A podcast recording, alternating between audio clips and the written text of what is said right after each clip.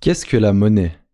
T'es-tu déjà demandé comment ce petit bout de papier dans ta poche peut-il soudainement, d'un coup de baguette magique, valoir 10, 20, 50, 100 ou même 100 000 euros? Pardon, 1000 euros Laisse-moi t'expliquer.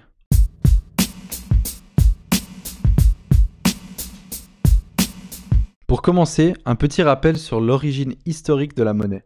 Il est très difficile de situer avec précision l'invention de la monnaie, mais bref, je t'épargne le cours d'histoire. En gros, les échanges sociaux remontent aux racines de l'humanité, mais n'ont pas toujours été aussi harmonieux. À l'origine, on faisait du troc, c'est-à-dire qu'on échangeait certains biens ou certains services contre d'autres biens et services qu'on estimait avoir la même valeur. C'est un peu ce que tu faisais quand tu échangeais des cartes Panini avant la Coupe du Monde. Bah oui, Ronaldinho valait au moins deux brillantes mais on a vite compris que ce mode d'échange avait ses limites, dont la principale était la double coïncidence des besoins. Il faut que les deux personnes aient chacune un produit que l'autre désire au même moment et de la même valeur. Vous deviez les deux collectionner des panini, les deux être d'accord sur la valeur de Ronaldinho, l'un d'entre vous devait vouloir Ronaldinho et l'autre devait vouloir De Brillante. Sinon, pas d'échange possible. Un peu encombrant tout ça. Les hommes se sont donc amusés à trouver des étalons de mesure, comme les coquillages ou le sel. D'ailleurs, c'est de là que vient le mot salaire. En effet, c'est beaucoup plus simple quand tu as un seul moyen de paiement pour tout le monde, qui en plus est non périssable, divisible, facile à transporter, à stocker et désiré par tout le monde. De là, on a commencé à forger des pièces de monnaie avec une valeur intrinsèque, c'est-à-dire que la valeur inscrite sur la pièce est égale à la valeur du métal précieux, que ce soit de l'or ou de l'argent par exemple, qui constitue cette pièce. Mais bon, toutes ces pièces, c'est un peu lourd et relou. C'est là que ça devient intéressant. Les billets de banque prennent leur origine chez les orfèvres. Je crois que c'était en Italie, si je dis pas de conneries. Les clients déposaient leur or chez les orfèvres et ces derniers imprimaient des bouts de papier qui représentaient les avoirs des clients chez l'orfèvre en question. Ensuite, les détenteurs de billets pouvaient procéder à des paiements avec ces billets, car ces derniers garantissaient l'équivalent en or dans les coffres des orfèvres. Eureka C'est-à-dire que les gens qui recevaient ces billets pouvaient ensuite avoir cette valeur en stock chez les orfèvres. Bref, j'ai omis beaucoup de détails et il existe plusieurs théories différentes, mais en gros, c'est ça. Jusque-là, c'est assez simple. Mais tout ça, c'est parti en cacahuète lorsqu'en 1971, la Federal Reserve, c'est le nom de la Banque centrale des États-Unis, a décidé de supprimer la convertibilité en or du dollar américain. Dès lors, la Fed n'avait plus besoin d'avoir de l'or en réserve pour émettre des billets de banque dans l'économie américaine. Quoi? Ils balancent des petits bouts de papier sans aucune contrepartie Planche à billets Illuminati non, calme-toi, respire. Cela veut simplement dire que l'or n'était plus un étalon représentatif. Par conséquent, se baser sur ce dernier pour émettre des billets de banque n'avait plus de sens. L'économie américaine en pleine croissance, la production est devenue l'unique référence pour la valeur domestique de la monnaie. Pour simplifier les choses, retiens la phrase suivante. La monnaie mesure la production et la production donne un pouvoir d'achat à la monnaie. Donc la monnaie et la production sont indissociables. Imagine que tu es dans une pièce fermée avec d'autres personnes. Chacun a des biens à vendre et tu as deux billets de 10 francs à ta disposition. Soudainement, une gentille dame nommée Banque Centrale entre dans la pièce et balance 5 billets de 10 francs supplémentaires, puis elle repart. Es-tu devenu plus riche? Non. Simplement, le nombre de billets nécessaires à l'achat des biens préexistants, plus, communément appelé le prix, va augmenter. Ta monnaie, ici par exemple l'euro, a perdu du pouvoir d'achat. Ça veut dire que tu dois donner plus d'euros pour obtenir le même produit. Et c'est un phénomène qu'on appelle l'inflation, habituellement défini à tort comme la hausse généralisée des prix. C'est assez subtil parce que ça correspond à une hausse des prix, mais en fait c'est une perte de pouvoir d'achat de la monnaie. Au contraire, si la masse monétaire augmente moins vite que la valeur des biens à disposition dans une économie, cela peut causer de la déflation, ce qui est encore plus dangereux. Mais ça, c'est tout un autre sujet. Si tu veux avoir plus de détails là-dessus, j'ai mis euh, dans la version écrite de mon article une petite vidéo euh, qui explique un peu tout ça. Tu l'as donc compris, la monnaie n'est pas un actif en soi. Elle mesure l'activité économique et elle perdrait tout son pouvoir d'achat si elle n'était pas rattachée à une production nationale. C'est parce que l'économie d'un pays continue d'être productive que ce petit bout de papier dans ta poche continue de valoir 10 euros. Mais la question est, d'où vient ce petit bout de papier? Et là, on entre dans le vif du sujet. La plupart des gens pensent que la banque centrale est l'unique émetteur de monnaie dans un pays. Cela est vrai pour les billets de banque et les pièces de monnaie. Ce qu'on a oublié de te dire par contre, c'est que les billets de banque et les pièces de monnaie ne représentent qu'une infime partie de la monnaie dans une économie. La plus grande partie de la monnaie, dans une économie nationale, est de la monnaie scripturale. Elle représente plus de 90% de la masse monétaire en circulation. La monnaie scripturale, ce sont des chiffres qui s'affichent sur ton écran lorsque tu ouvres ton e-banking ou te rends dans un guichet automatique, pour retirer de l'argent par exemple. Les banques commerciales ne font qu'estimer combien d'argent leurs clients vont retirer en cash et gardent ce montant en réserve sous forme de billets. Le reste, ce ne sont que des numéros inscrits sur des comptes. Et oui, si tout le monde décidait de retirer tout son argent en même temps, ce serait à peu près la fin du monde. Mais comment expliquer cette différence entre la monnaie scripturale et la monnaie représentée sous forme de billets et de pièces? Ceci s'explique par la capacité des banques à ouvrir ce qu'on appelle des lignes de crédit. Les banques commerciales, comme par exemple UBS, Deutsche Bank, Crédit Suisse, euh, je sais pas moi, crédit agricole, etc., ne sont pas simplement des caisses d'épargne qui récoltent l'épargne de certains individus pour la prêter ensuite à d'autres individus.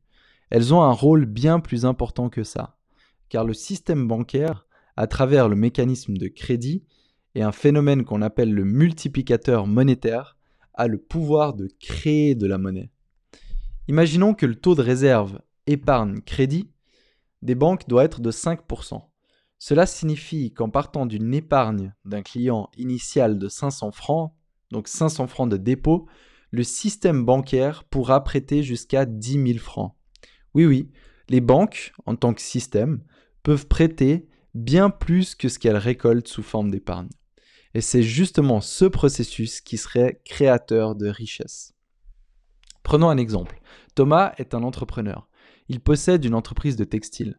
Face à une forte demande, Thomas a besoin d'engager de nouveaux collaborateurs et d'acheter de nouvelles machines pour produire plus d'habits. Malheureusement, il n'a pas assez d'argent pour acheter des machines et engager plus de salariés. Il se tourne donc vers sa banque, UBS, qui lui prête la somme dont il avait besoin. Grâce à ce crédit, Thomas achète de nouvelles machines et paye ses salariés. Ces derniers déposent eux-mêmes ces sommes d'argent chez UBS sous forme de dépôt. Lorsque les habits seront produits et vendus, Thomas pourra rembourser son crédit à UBS, et c'est donc l'activité économique productive qui donne l'impulsion à la création monétaire à travers le mécanisme de crédit. Ce sont bien les crédits qui donnent lieu au dépôt. c'est perturbant, oui, je sais, désolé. Moi aussi, quand j'ai appris ça, je, je m'en remettais pas, mais je m'en suis remis et tu t'en remettras aussi. Le fameux euh, économiste euh, Joseph Schumpeter est connu pour avoir prononcé la phrase Loans make deposits. Donc, les, euh, les crédits font les dépôts et pas l'inverse. À l'époque où j'avais écrit cet article, il y avait une initiative qui avait lieu dans mon pays d'origine, en Suisse donc. donc une initiative, c'est comme un, ouais, un référendum où le peuple peut proposer de changer la loi.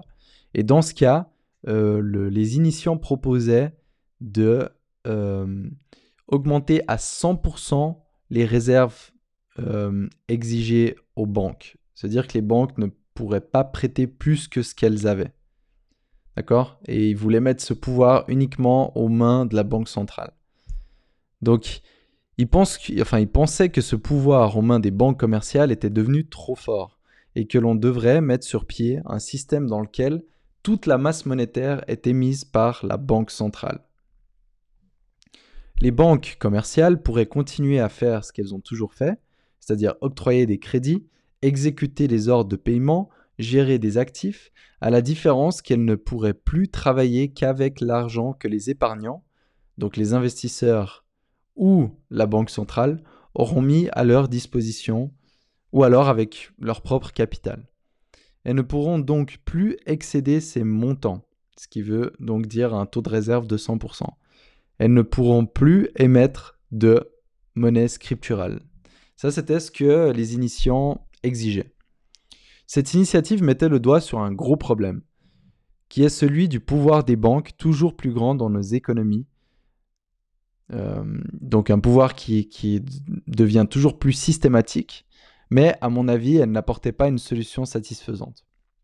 N'oublions pas que la Banque centrale est aussi une banque. Cette initiative euh, aurait donc centralisé tout le pouvoir de l'émission monétaire dans les mains d'une seule et unique banque. Une telle centralisation d'un tel pouvoir aurait pu s'avérer dangereuse. Heureusement, l'initiative à l'époque n'a pas, pas été acceptée. Donc euh, la BNS aurait pu subir, dans le cas où elle était passée, elle aurait pu subir de fortes pressions politiques de la part de, imaginons, la Confédération ou alors les cantons, afin de financer leurs dépenses publiques. Ce qui, tu l'as deviné, risque de créer de l'inflation. La financiarisation de l'économie est un problème, certes, mais cette initiative n'est pas la solution. La solution serait de limiter la capacité des banques commerciales au seul crédit pour des activités productives et non à des fins de consommation ou à des fins de spéculation. Les Américains y sont parvenus lorsqu'en 1933, pendant la Grande Dépression, ils ont introduit ce qu'on appelle le Glass-Steagall Act, aussi connu sous le nom de Banking Act, une loi qui visait la séparation des activités des banques de dépôt et des banques d'affaires. S'en suivirent les 60 plus belles années de l'économie américaine en termes de croissance. Alors je dis pas que c'est uniquement dû à ça, hein, loin de là, mais voilà, c'est quand même euh, un cadre qui a permis euh, à l'économie américaine de fleurir. Cette loi est restée en vigueur jusqu'en 1999, année à laquelle les lobbies des grandes banques l'ont fait tomber au profit de la formation de conglomérats bancaires qu'on appelle les banques universelles grâce à une loi qui s'appelle Financial, Services Modernization Act. Juste à temps pour la fusion de deux énormes banques qui s'appelaient Citibank et Travels Group. D'ailleurs, euh, cette, cette, coïncidence a fait que la loi est ironiquement surnommée la loi de secours à Citigroup.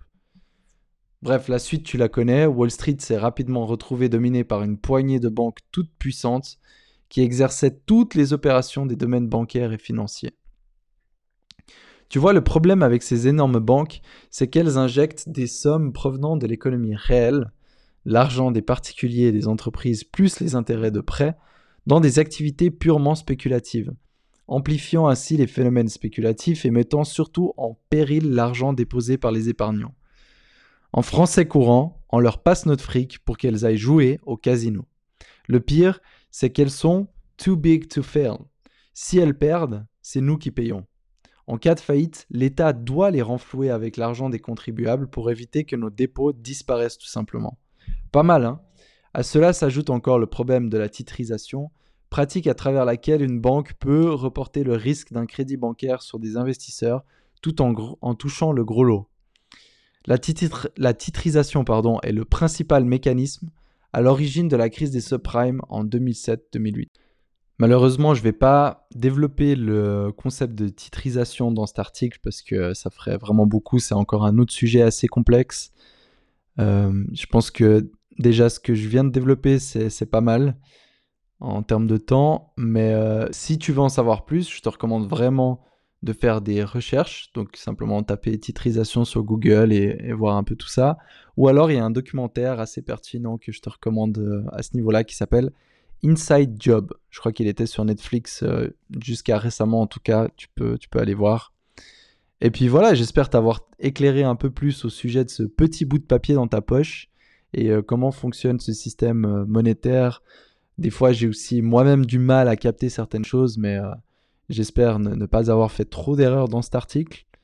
Et puis, euh, et puis, euh, et puis à une prochaine pour un, pour un autre article. Merci.